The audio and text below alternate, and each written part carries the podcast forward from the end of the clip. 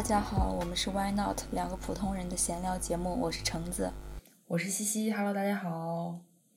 然后这一期呢，我们其实想要。呃，讲一下我们亲身经历过的这些歧视，以及呃最近的这个闹闹得非常大的这个 H&M 抵制用新疆棉花的事情了，所以有很多集团然后联合抵制用新疆棉花，然后我们就联合抵制使用这些品牌，然后还有在国外社交媒体发酵的这个 Stop Asia Hates，我觉得这个也是跟我们今天这些题目都息息相关的一些就是现象吧，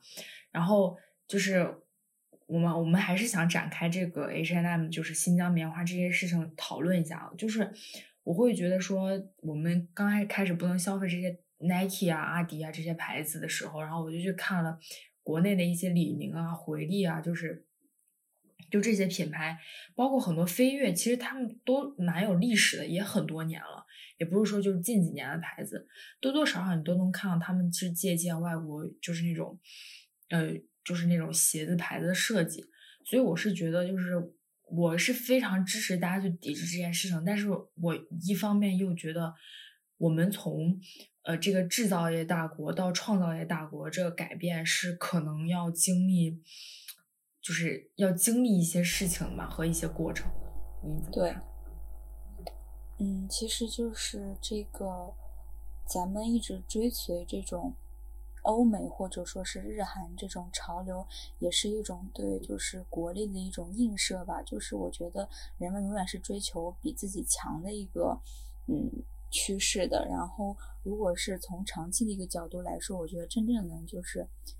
反呃扭转这个局面，或者是彻底从本质上根除这种现象的发生，就只有说是中国人。自己也不啊，我觉得我也不能就仅代表我自己的观点。我觉得就是中国应该有自己的牌子，然后中国整体的综合实力是强大起来。所以那个时候大家都开始喜欢中国的牌子，不管是中国人还是外国人都觉得就是以有穿中国的东西为荣，并且我们中国的东西是在展示中中国的这种真正的文化的，而不是说是就是它其实是空的，没有真正的内涵。除此之外呢，还有就是。我们自己要内心就是有这种文化自信，我们是就是从内心心里以以我们穿什么衣服为荣，觉得这个衣服是在表现自己的，而不是说是嗯，我就比如说我现在可能穿某一个牌子的一个很畅销的款式，它就代表我很潮，但是其实那个东西的内涵是没有展现出来的，所以我觉得从。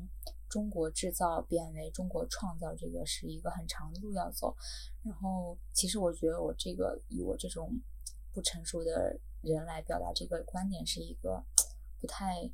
我肯定不会在公共场合来表达这个事情。但是我内心是有这样的期许的。然后除此之外，就是 H&M 这个事情发酵出来，其实我们通过自己的经历，其实也是有，也是有很多就是这种。莫名其妙就被歧视的现象，你从这方面就有什么个人的经历可以分享吗？我觉得就是这种现象，其实在我身上分为两部分。第一部分就是非常明显的歧视，就自从这个新冠以后，然后我在大街上，当时在英国，然后去那时候国外还没有非常严重，就还没有开始封锁，然后还能正常的生活，我就被外国人咳嗽过。就是我们当时中国学生会开始防范戴口罩，然后外然后外国人就会走到你身旁，就是那种发生那种咳嗽咳嗽的声音，然后他们就会说什么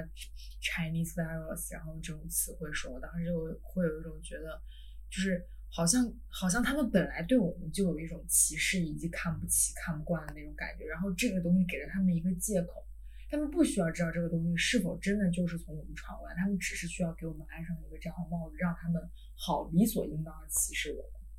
我觉得这是一种是非常明显的。然后第二种就是那种刻板印象，就是我会在国外的时候，我会非常讨厌大家会说中国留学生你就是很有钱，然后中国人就是 rich。我觉得这个东西就非常就很刻板印象，大家都是人，那人就会分有钱人和和普通人啊，和一般家庭的人，也不是说出国留学的人大家真的都有钱。你可以确实是说某一部分。的群体给大家造成这种印象，我觉得可能这个群体还不在少数，但是就是你总会感觉到你的当你的教授，因为他们见到的学生肯定会比我们多，然后当你的教授跟你说啊，中国学生很多，就是你们就是非常有钱，我反正感觉很不舒服。是，其实我这两方面都有一和你相似的经历。就比如说刚开始疫情那会儿，其实我觉得中国或者说是亚洲人是不排斥戴口罩的。然后那个时候我就有我的朋友就会问我说：“哎，咱们现在出门戴口罩，到底敢不敢戴啊？都。”我们知道是最好是戴上，但是我们又担心，就是说我们戴上别人是怎么看我们的，就有这种害怕。我觉得其实也是一种就是 PTSD 吧，就是有种觉得一戴上就会被歧视。然后如果是疫情的话，我感觉我倒是没有就是很明显的受到歧视，但是像是那种不是很明显的刻板印象，我肯定也是有很多。然后之前我有一个朋友和我分享他一个观点，我还是一个。我觉得这个是一个很好开解我们这方面的一个东西，就是他觉得他很欢迎别人向他展示这种刻板印象。当别人给他展示这种刻板印象的时候，他会很开心，就是他觉得这是一个给他来解除这种刻板印象的一个机会，他就会很认真的说：“哎，你为什么会有这样的想法？然后其实我们真实的是什么样的？”然后就是从我知道这个新的观点之后，我就开始就是不再害怕，也不是就是我自己不会有那种。呃，内心的抵触，我就会说，嗯，他，我很乐意去解释他内心存在这种刻板印象，然后我也不害怕他对我有一些偏见，我反而觉得这是一个很好的让他认识我，或者是认识我所代表这类群体的一个机会，然后其实。嗯，我其实 作为作为就是对我身边的朋友，就是外国人，我觉得我还是有一个对他们一个教育的机会，就是我还是很乐意给他们展示这个中真正的一个中国留学生的一个形态的。然后除此之外的话，我觉得其实这种刻板印象怎么说呢？他也是分人，就有些很。就是很爱读书的外国人，或者是很容易接触新鲜事物的外国人，他们其实对中国还是有一个比较深入的了解，甚至说是他们可能之前就来过北京、上海这样的地方，所以其实他们那个刻板印象就比普通一些，就是嗯。普通一些不太了解事情的人会好一点吧，所以我觉得这个事情还是要多方面的解释。但是其实从不管是从这种媒体报道，还是说是就是最近美国很发酵的，就是 Stop Asian Hate 这种事情来看的话，其实我觉得我这个还是存在个人偏见。大部分人这个歧视亚洲还是很明显的，特别是在疫情之后，他们总是觉得说是嗯，就是可能。就是很敏感，但是他就肯定是会对亚洲人这个歧视会更加的多吧。我觉得就是刚刚你说的，就是大家反而聊出来这种刻板印象，反而会去解决这种问题。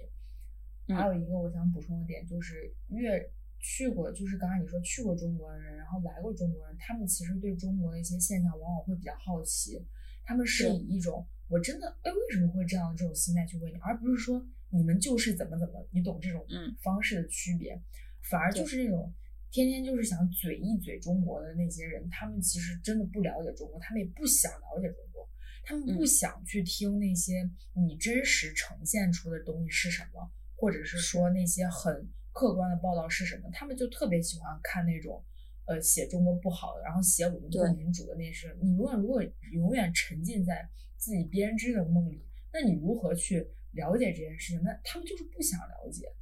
还有就是，我会觉得，嗯，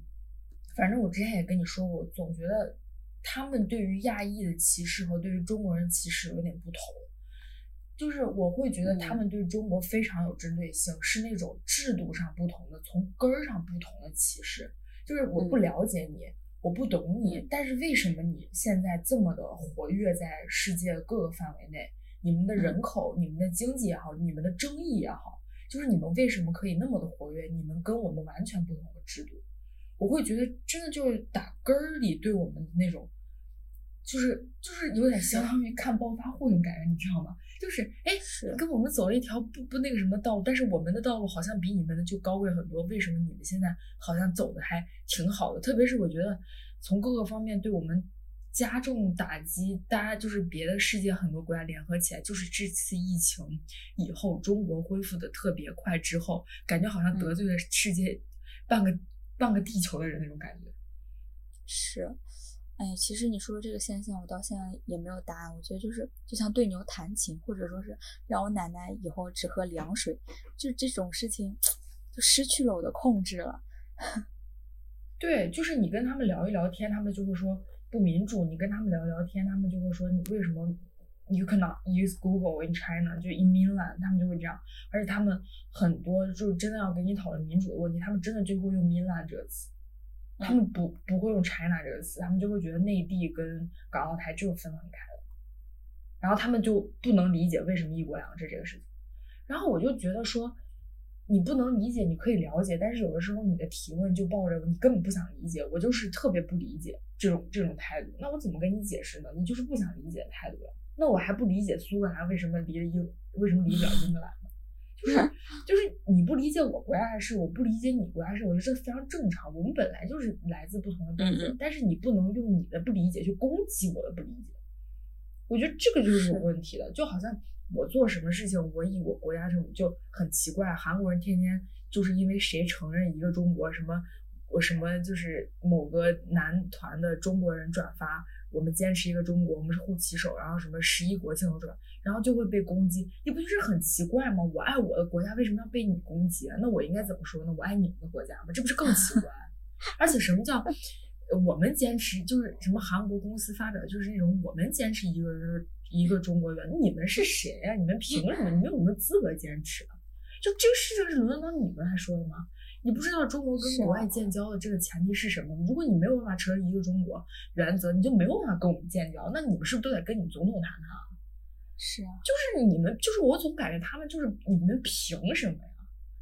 你们可以不理解，你们可以去了解，你们不想了解，你们就不了解。但是你没有必要，好像就是所有的这个世界的港澳台发生任何一个小事，你们都要攻击我们吧？然后好，他们就会说，然后他们就会等到聊米兰米兰的时候，他们就会把港澳台跟米兰分特别清楚。然后他们一旦啊，就是比如某个国家，比如日本跟台湾有点什么矛盾，或者是韩国，然后跟香港这边有什么矛盾，然后他们就会说 fucking Chinese，就就你懂吗？那你你们在干什么？就很无语，就说啊，你们本质孩子不都是中国人？什么什么本质是中国人？就是中国人啊！我就很不能不懂。就我特别同意你的看法，然后就是我也特别我也有你这样的愤愤怒，然后就是我跑个题，你刚刚说到这个地域的问题，我之前就是在 Selfridge。化妆嘛，别人给我，然后她可能是一个香港的一个小姐姐，然后她她就问我，她是我是哪里人？我说你是哪里人？她说我是香港人。然后那个时候我就说，哦，那我是大陆人。其实本来她应她可能会意识到我会说我是中国人，或者怎么样。但是当她就是以她一个地区来形容的话，那我也以我的一个地区来形容，你是香港，那我就是大陆。我觉得这个是，我觉得是一个很聪明的回答，就是 好难啊，就是这种。我们只能就是教育我们身边的人，或者说更大层面上，我们可以通过我们的社交媒体去发声。但真正会听的人又有多少呢？我记得那个时候，咱们不是就害怕戴口罩嘛，然后就是社交媒体上也会有人说，就帮助中国人说话，就说你们其实也应该戴什么。我当时也发，但是我感觉就是真的是对牛弹琴，你说什么他们是他们想成另外一回事儿，然后他们呢又觉得自己特别有。有主意，然后他们就是对的，然后他们还会说管你们国家的事儿，就互相就是很难。但是就是我觉得很正确，中国做的很正确的一个态度就是他我们很坚坚挺坚持我们的看法，然后我们现在也不会说是中中庸或者怀柔，就是我们直接就是很明确的、很严厉的表达我们的看法。我这个态度其实是我们每个人都应该去学习的。对，而且我会觉得就是那些闹事人不要理他。就是你越给他脸，他越上瘾，你就越来劲。你就是你随便说，哎呀，我们麻烦，哎呀，你爱咋说咋说，我过我的。有时候反而别人没劲了，哎，怎么你不你不急了？嗯，你是这种感觉。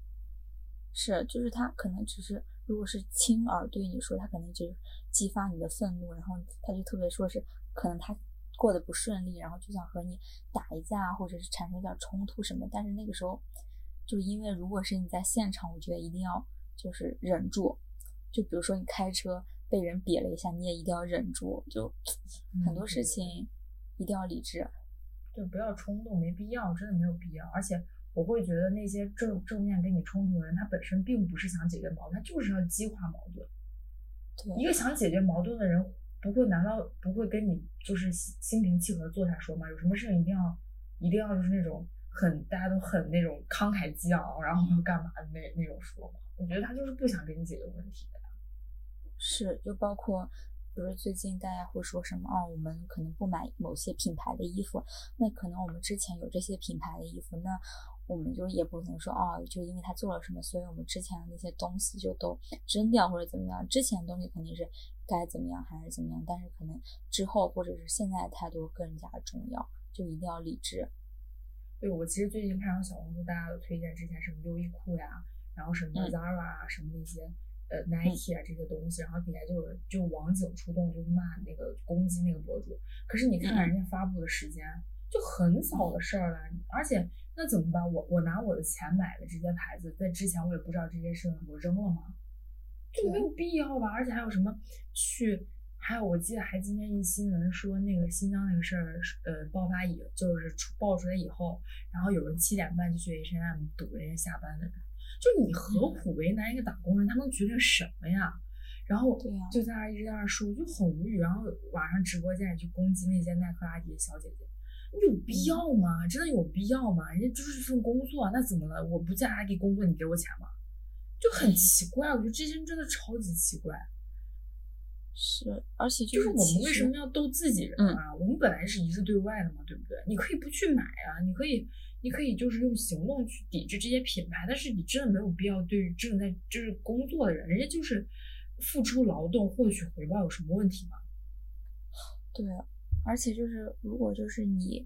的层级比较低的话，你只能接触到和你同层级的人，那根本就解决不了问题。如果你层级高了，可能你通过自己的实力说句话就可以解决问题。对啊，我就我就觉得真的没必要去针对这这些。大家都是打工人，何必呢？好像显得就你知道这些事情，然后就你正义。嗯。哦，对，还有我之前遇到过一个，就是还蛮严重，就也不是蛮严重，就是让我很生气的一个东西，就是那个人他并不是他，他是一个特别小国家的人，就是在欧洲那边，他的英语说的就是那种口音也非常重。那他是哪儿的人我都不记得，你知道那国家就小成那样。然后。然后我们老师那天就可能讲了一些 marketing 嘛，然后一般说 marketing 或者说 international 肯定会提到中国的嘛，这都已经很是很习惯的事情。然后他们，然后老师就在说有一些东西就是大家用大部分都 made in China 啊，blah blah。然后说完这个，然后前面的那个男孩就说了一句说，China never know what is quality。我靠，我整个人都被点着了，你知道吗？嗯。然后我跟他，然后我就，然后我就用英语说，我说，我说。那可能是你没钱买 quality 好的东西吧。就是我当时，就我后来想了想，我觉得我有点冲动，就是因为我其实只要生气我就输了，你知道吗？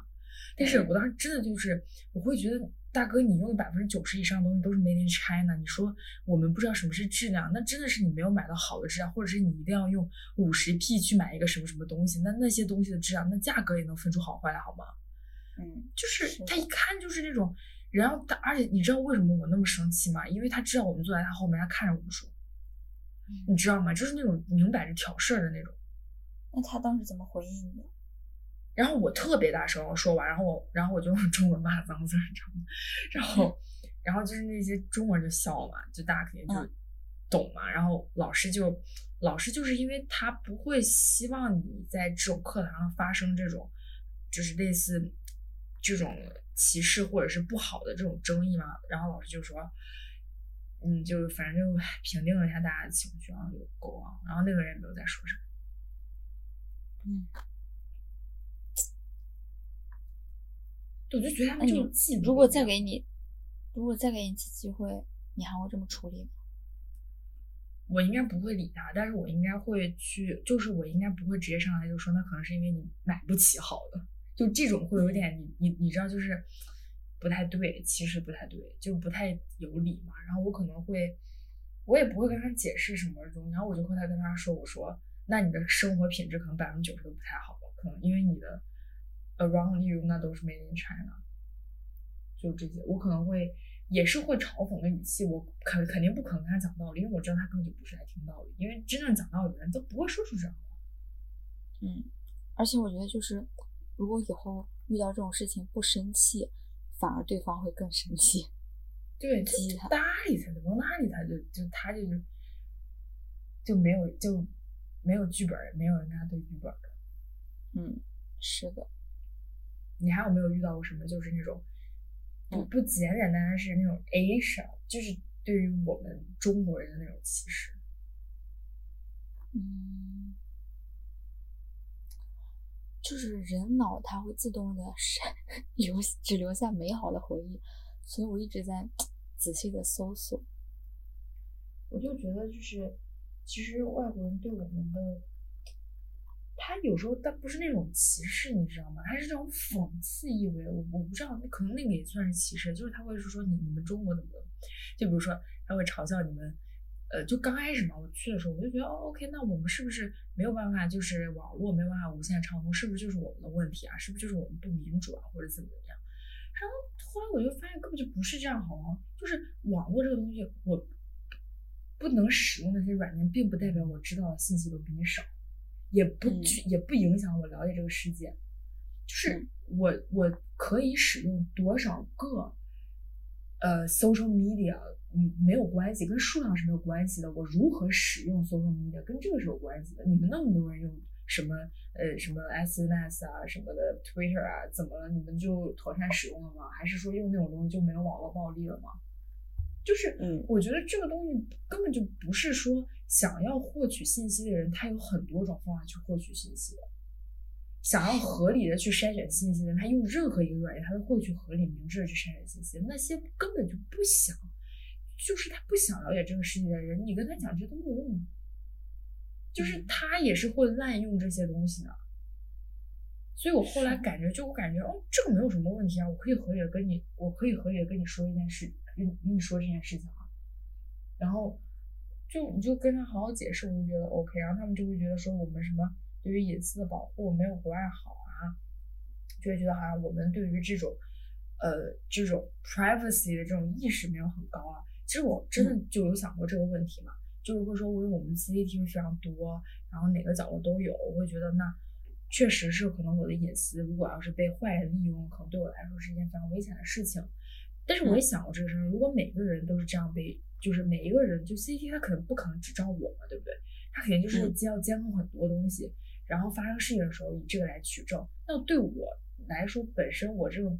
一个好公民来说，那是不是就是一件好事情？如果有人危害到我、伤害到我的话，是不是这个方式就能帮到我？那你反之，反观英国，你没有这些东西，所以你们的枪击案、你们的抢劫案、盗窃案、入室抢劫案、入室盗窃案那么多，却没有办法去解决。你们是不是应该想如何解决这个事情？还有就是，如果大家的隐私都暴露在光天，就是都暴露在这个叫什么，就是也不是说暴露吧，就是说都被这样监视，那是不是就是？可以说我们是变相意义上那种安全的，因为不是我在被监视，而是所有人都在被某种程度上监视。而且还有一个问题，就是在国外那种，嗯，你觉得不直接跟你说的监视，他就不监视你？也不一定，对吧？就是手机啊，这些移动设备啊，我们的。嗯，操，我们的这些操作啊，我们工作也好，上学也好，这些都是可记录的，都是你都是 recorded 的呀。你怎么可能就避免说你的东西不不被泄露呢？对不对？而且你对于一个特别发达的移民国家来说，你不去追踪到很多人的一举一动的话，是不是对你本身国民的安全是一个隐患呢？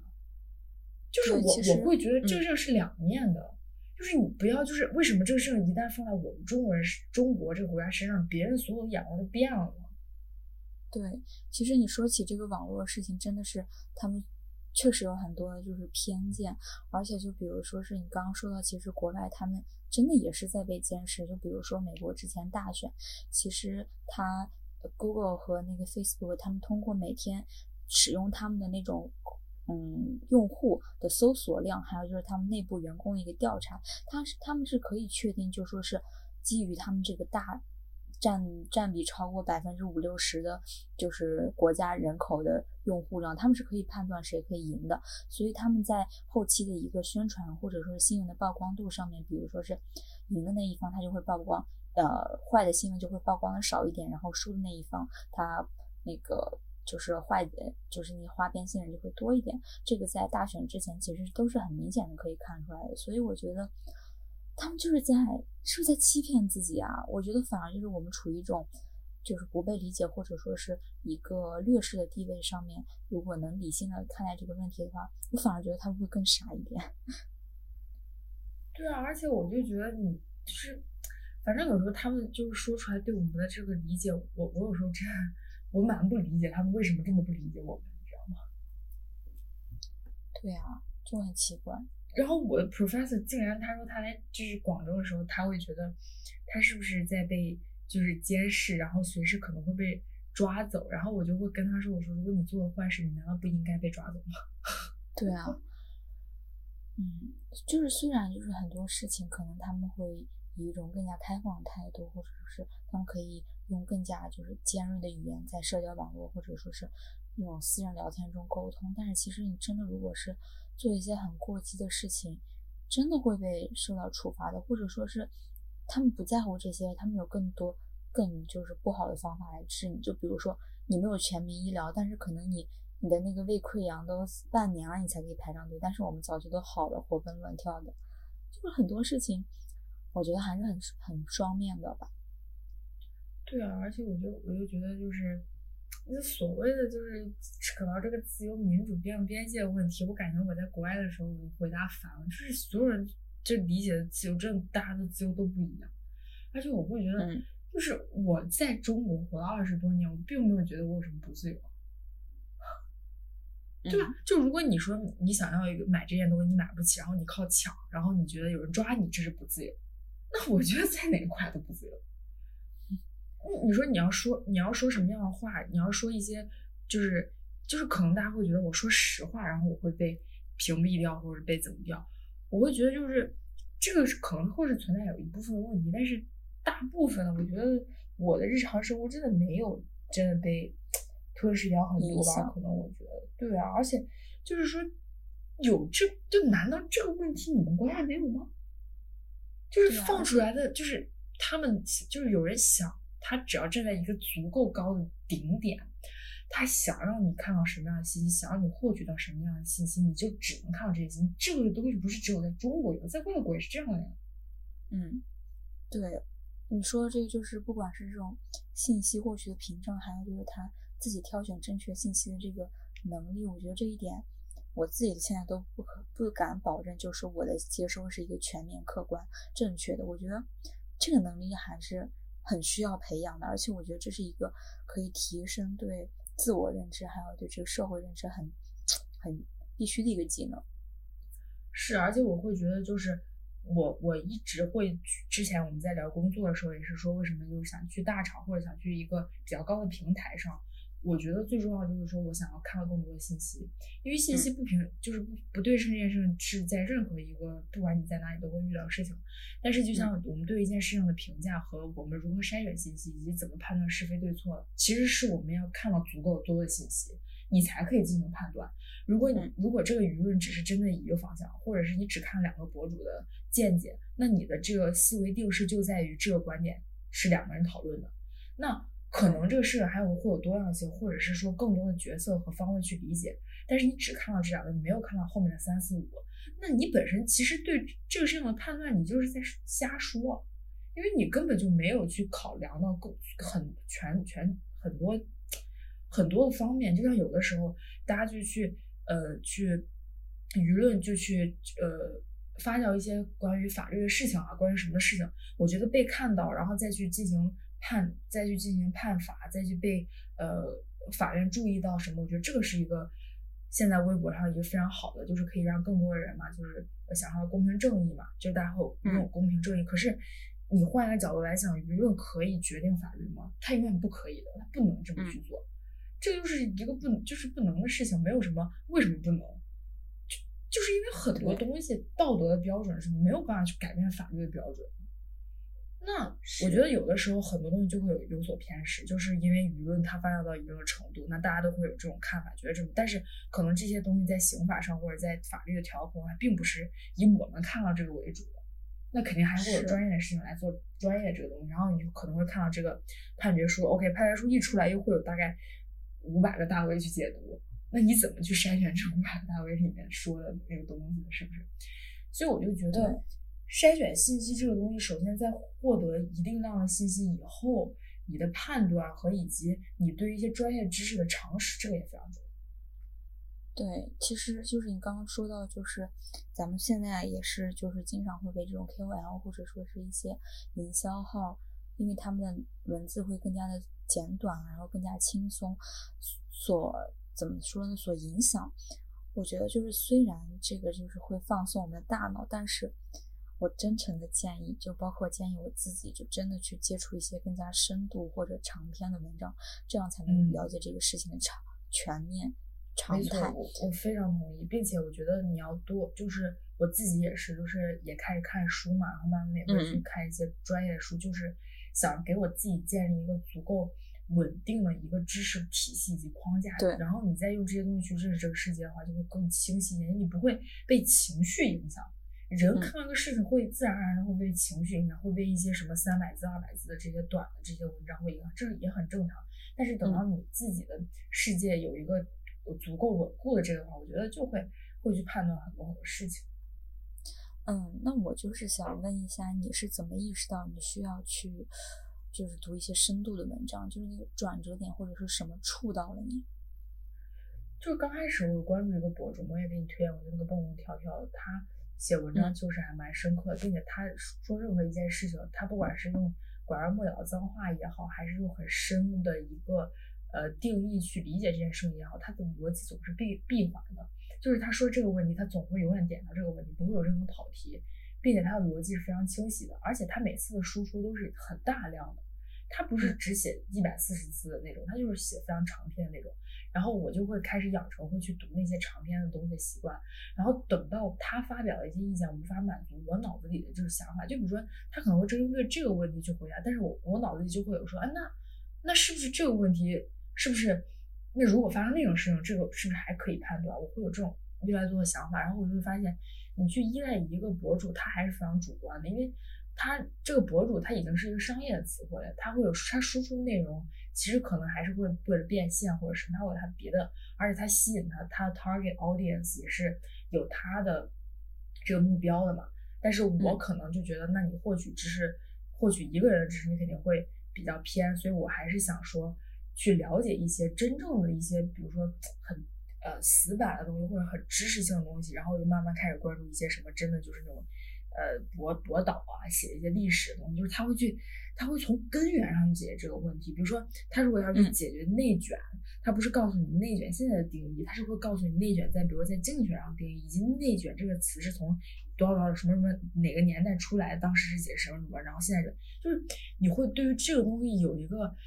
更加深刻的印象，就哦，原来这是这么来，那这么这个比喻就会让你去反过来理解这个世界，然后就会多角度。所以这也是我们开始就说要读一些比较好的很多的书，就是因为书你会思考，会沉淀自己。你反而读这种微博，他写的再长，那都是首先他很主观，其次他再去以他想吸引的你的这个 target 这个对象，然后再去写，他就会又会换一个意思。所以你还是我还是会觉得你倒来倒去，你不够。直接和客观，嗯，对，而且就是我，我其实我自己的一个转折点，就是我经常会看到一些最初期就关注的一些人，他们的想法，我觉得有一些奇怪，或者说是不能自圆其说，这个反而是就是让我突然觉得，就是我应该建立自己的体系，而不是就是看他们怎么想的。嗯，是这样。嗯嗯，其实就是。我们两个正好最最近也是不谋而合，就是你正好喜欢上一本书，然后这本书也是我前几个月很喜欢的一本书，然后也是借这个机会也是推荐给大家，叫《被讨厌的勇气》。其实这本书就是很火，然后我们读完之后也觉得都是互相都挺有，觉得都挺有启发。就是我因为其实属于就是